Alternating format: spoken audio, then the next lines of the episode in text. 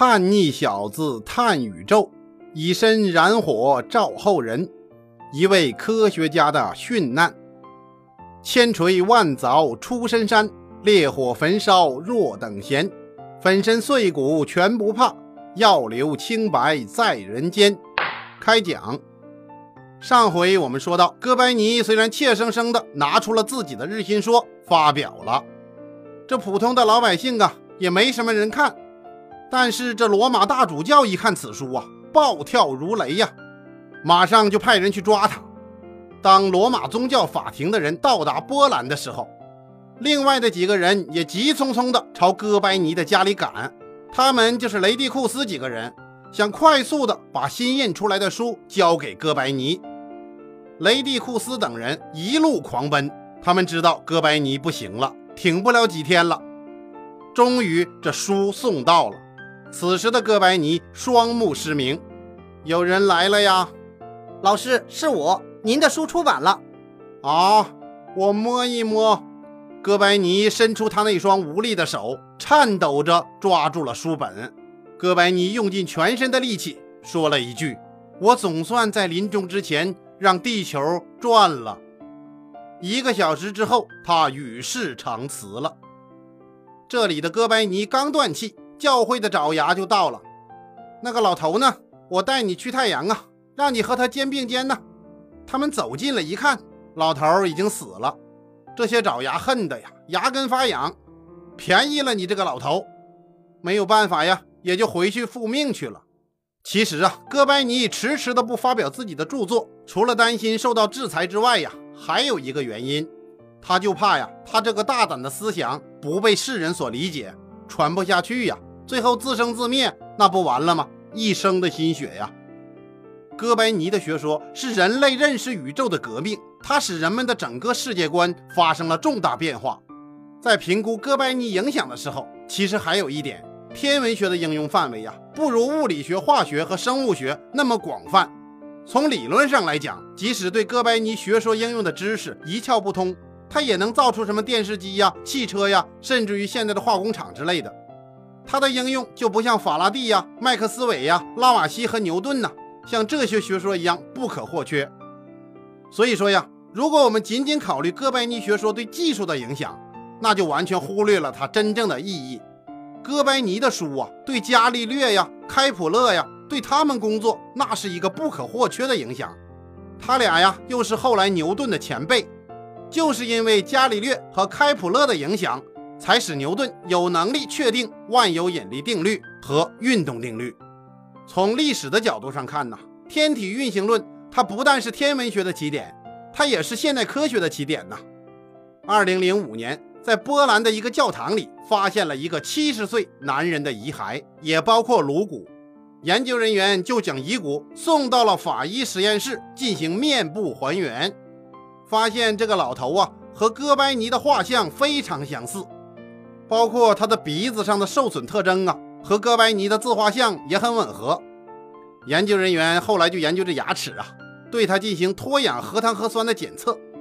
然后再和哥白尼藏书里头的头发进行对比，最终认定了这个遗骸的身份，他就是哥白尼。这副遗骨啊，在二零一零年重新下葬，在墓碑上画上了太阳系的天体运行图，六颗行星绕着金色的太阳。这个葬礼的象征意义非常之大呀，显示了科学与信仰的和解。但是在当时啊。科学对宗教的突破难上难呐，可就在这种情况下，勇敢的人呐总会走向历史舞台。在哥白尼逝世五周年的时候，出现了一个更勇敢、更彻底的继承者——布鲁诺。这个布鲁诺呀，好像天生他就是个叛逆者呀。他出生在意大利的那不勒斯一个没落的小贵族家庭里，在十多岁的时候。他的父母就把他送到了一个人文主义学校就读，这是一个私立的学校，就在那不勒斯。布鲁诺在这个学校一学习就是六年。公元一五六五年，布鲁诺在强烈的求知欲的驱使下，就进入了多米尼克僧团修道院。第二年就转成了正式的僧侣。布鲁诺加入这个修道院呢，主要是可以给他提供免费的学习机会。我估计呀，当时他们家庭经济情况非常紧张。但是这个布鲁诺呀，可是一个有脾气的人呢。一开始的时候啊，布鲁诺非常尊重这修道院里的前辈，就称呼他们呢“地上的众神”。但是之后没有多久，就开始对他们进行强烈的批评，批评他们是不学无术的人和驴，马户驴。这布鲁诺就在修道院学校攻读神学，同时开始研究古希腊和罗马的语言文字和东方哲学。十年以后，他获得了神学博士学位。二十五岁的时候，他就成了一个天主教神父。这布鲁诺呀，与宗教裁判所的第一次亲密接触，那就是他当上神父之后的第三年，他就被指控了。指控什么呀？说他呀，在行为和言论上反对基督教的思想，所以呀，就把他召集到罗马的宗教裁判所，让他去为自己辩护。布鲁诺也去了。但是没有能够成功的恢复自己的名誉，没办法呀，就跑到意大利北部的威尼斯。到那以后啊，他就开始写书赚钱。接下来呢，他就游荡在意大利的北部。这中间呢，他也靠给别人讲天文学的基础课来谋生。布鲁诺就想啊，我得想个办法呀。于是啊，他就到了当地宗教改革的中心日内瓦。到那里呀，他就成了加尔文宗的信徒。这加尔文宗啊，就是当时基督教改革派的一个派别。最后呢，他就在日内瓦学院获得了一个神职。教学期间呢，他的老毛病又犯了。此时啊，学院里边有一个很重要的学者，这布鲁诺呢就开始攻击这个学者的哲学观点。当然，怎么攻击的我们不得而知。但是我们从布鲁诺的言辞习惯上来看呢，他说话呀，那是非常的不客气。骂人呐，带脏字儿啊！结果怎么样啊？最后他留下一封道歉信，离开了日内瓦。当然，他也脱离了加尔文宗。随后他就来到了法国，在图卢兹大学找了一份教师的工作。在这期间呢，他的老毛病又犯了，他讽刺一个教授是驴。后来为了躲避当时的法国宗教战争，他就来到了巴黎。并且成功的引起了国王的注意。这国王当时正好是亨利三世。我们说呀，这布鲁诺他还是有办法的。要是现在呀，他很快就能当上网红啊。他知道怎么引起别人的注意呀。接着呀，这国王就把他推荐给了法国大使。这法国大使呢，就把他带到了伦敦。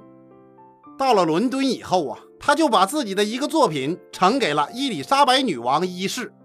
看来这布鲁诺眼睛往上看呐。动不动的就把自己的东西呈现给国王，在伦敦呢，他搞了公开的讲座，就在牛津大学里面。不过听众不怎么买账啊，这些听众就说呀，他逐字逐句的去抄袭别人呢，他抄袭费奇诺的作品。布鲁诺一听啊，也很不满，我那叫参考。于是啊，他就给法国大使写信呢，说牛津大学这个地方啊，都是书呆子，都是亚里士多德主义呀，而且都是驴呀。看来这哥们就喜欢骂别人是驴。后来这法国大使他就奉命回国，布鲁诺也不得不跟他回国了。那么这个时候呢，布鲁诺就想啊，自己能不能回归天主教呢？于是啊，他就去找西班牙的大使，想让这个大使给教宗求情。可是大使听说了他在英国的表现，那是很不满呐，果断的拒绝了他。到了法国以后啊，他就认识了一个数学家。这个数学家呀，叫特别诺夫斯基，一听啊就有俄国血统。这个诺夫斯基呢，是跟他老爹一起参军的一个数学家。然后两个人又吵起来了，原因是什么呢？布鲁诺说他是一头驴。当然，这布鲁诺呀，就是不停的折腾啊。在巴黎的康布雷学院，布鲁诺组织了一场公开辩论，这主题呀，就是关于亚里士多德哲学的。他的目的呀，是击败巴黎所有的大学。他找了一个学生给他念讲演稿，刚念完呢，一个教授上台就骂他，后来就变成了一场骚乱，文斗改武斗了。布鲁诺一看怎么办？快跑吧！布鲁诺也就因为这场骚乱逃离了巴黎。在离开法国之后啊，他就来到了德国，费尽了一番周折，他很幸运的就成了一个不在编讲师，在威滕伯格讲亚里士多德哲学。可是啊，这布鲁诺又想涉足政坛，全世界最肮脏的东西那就是政治啊！他很快呀，又牵扯到了德国的宗派之争当中。怎么办？还得跑啊！于是啊，他就前往布拉格，投靠当时的皇帝鲁道夫二世。就在鲁道夫的宫廷里呀，他就又和持有天主教信仰的他老爹那个朋友特别诺夫斯基再度争论，再度骂别人是驴。这一回呀，他和天主教团体呀彻底交恶了，也断送了他回归天主教的希望。鲁道夫二世那是很生气呀，赏了他三百个银币，把他赶走了。他就去了德国的图宾根，在图宾根呢，他很不受欢迎，市政府给了他一点小钱。希望他赶紧离开，那他就只有离开了。他又去了黑勒姆施泰德，可是啊，当地的牧师又把他逐出了教会。没有办法呀，他又去了法兰克福。在法兰克福啊，他很幸运得到了威尼斯的邀请。这回呀，把他乐坏了，到处都是赶他的。终于有人邀请他了。回到意大利之后啊，他就想啊，我得获得帕多瓦大学的数学教习。结果呀。没成功，他又返回了威尼斯。第二年呢，他又被自己的房东举报了，因为这布鲁诺给他说呀：“我可以传授魔法给你。”结果收了别人的钱，没有兑现呢，这不成诈骗了吗？这回呀，布鲁诺就被宗教裁判所拘留了。在关押期间，布鲁诺又被一个人举报了，那就是另外的一个关押犯人。其实啊。威尼斯宗教裁判所并没有把这事儿当成一个大事儿，但是呢，根据程序，布鲁诺的案件要写成报告，报告送到罗马以后啊，大家一查，这布鲁诺当年就是个逃犯呢。哥白尼当年担心的灾难呢，终于降临到了布鲁诺的头上。这回呀，当年的案件重审，布鲁诺的各种作品呢，就开始被宗教裁判所关注起来。可是这个时候的老布啊，写的东西太多了，重新收集这些作品呢，又花了很长时间。这一下呀，又耽误了几年。终于开庭了，在宗教法庭上，红衣大主教贝拉赫曼主持着对老布的审判。空荡荡的教堂，一张长桌子，几只残烛发出微弱的不能再微弱的光，阴森恐怖。贝拉赫曼和陪审团躲在桌子后。让老布啊几乎看不见他们的身影，烛光当中那几只深蓝色的眼睛啊，让你想起半夜里在田野上遇到了饿狼。我说布鲁诺呀，你给自己起了一个一百四十个字母的头衔，你沽名钓誉，你名字比你的身躯还要长吧？你就是意大利的水葫芦。这贝拉赫曼是洋洋得意呀，开始接布鲁诺的短。老布是一言不发呀。你这一生不停的在游荡当中，哪有时间踏踏实实的去做实验呢？哪有时间去踏踏实实的去进行天文观测呀？你你你连个望远镜都没有，你还支持哥白尼？你挺哥白尼，挺你个头啊！这大主教啊，很高兴教会的叛逆今天落到了自己的手里，但是他认为呀，这老布根本他就没有研究哥白尼的学说，所以就劝道：“老布啊。”你还坚持地球在动吗？在动，在动，一直在动。地球不过是绕太阳的一个石子而已呀。我拥有哥白尼的天文学手稿。有的听众问了，是真的吗？还真是，就是哥白尼写下的手写体稿件。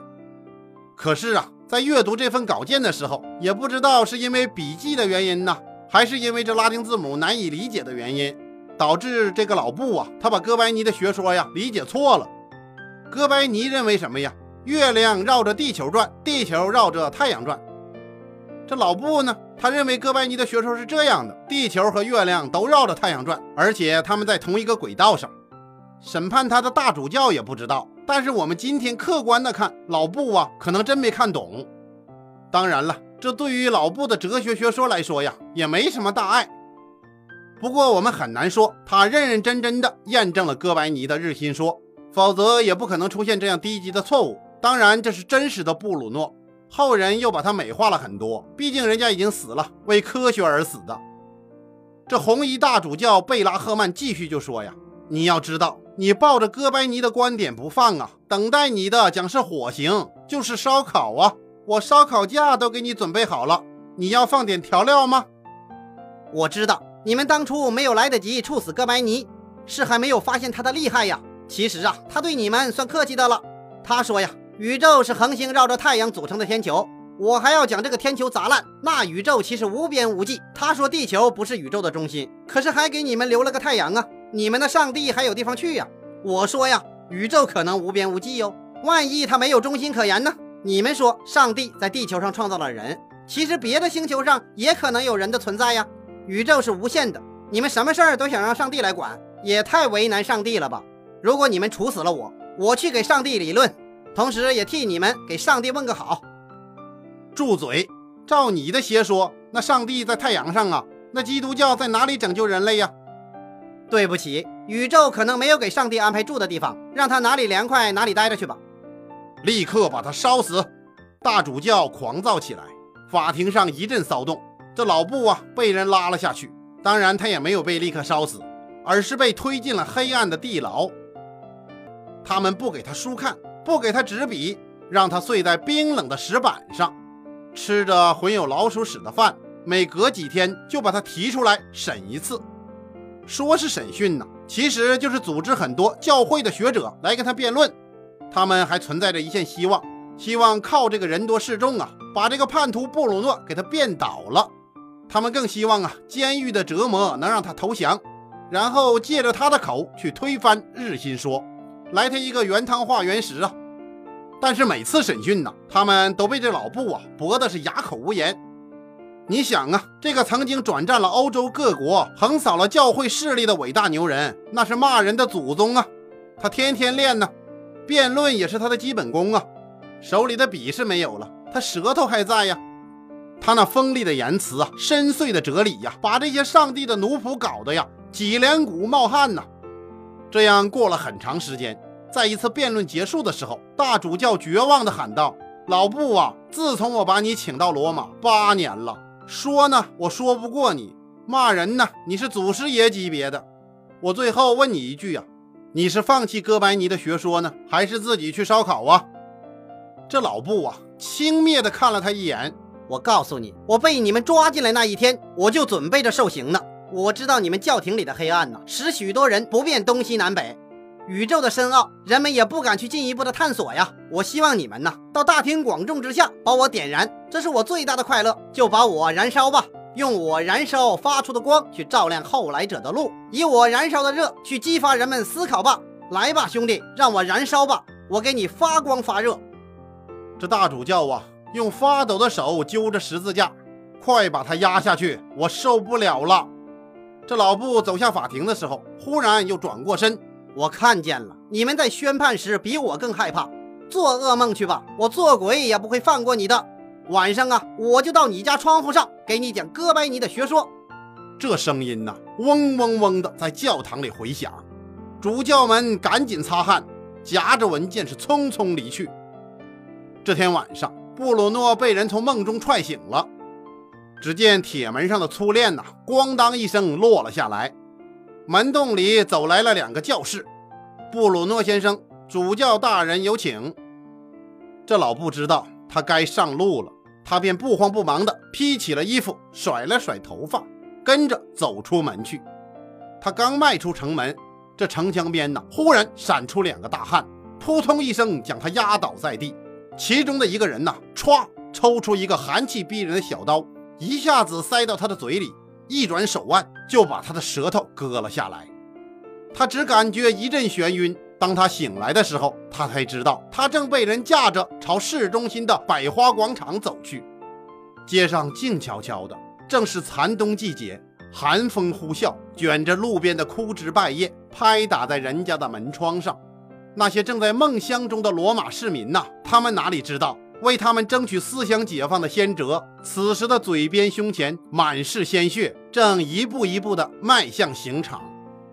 广场的中央已经堆起了一堆干柴，柴堆上有一个高高的十字架，旁边站着主教啊、教士啊，为首的就是那个贝拉赫曼，他手里举着一个小十字架，嘴角抽动几下，不知道在对天祈祷着什么。接着转过身来说：“布鲁诺先生，由于你呀坚持和传播邪说，上帝不能饶恕你的罪行。今天呢，就处以你最仁慈而不流血的刑罚。来吧，上烧烤架吧！你不是要照亮夜空吗？你的机会来了，在这最后一刻，不知道你还想讲点什么，请吧。要不要来点掌声啊？有请布鲁诺先生给大家讲几句。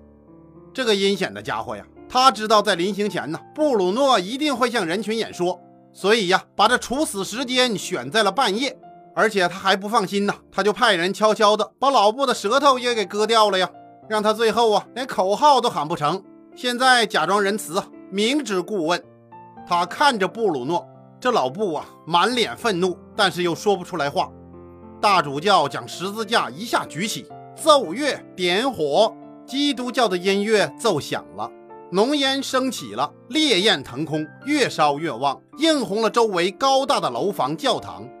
布鲁诺被绑在火中的柱子上，他仰望天空，那里有他的理想。他为此探究了一生，为此付出了全部的代价。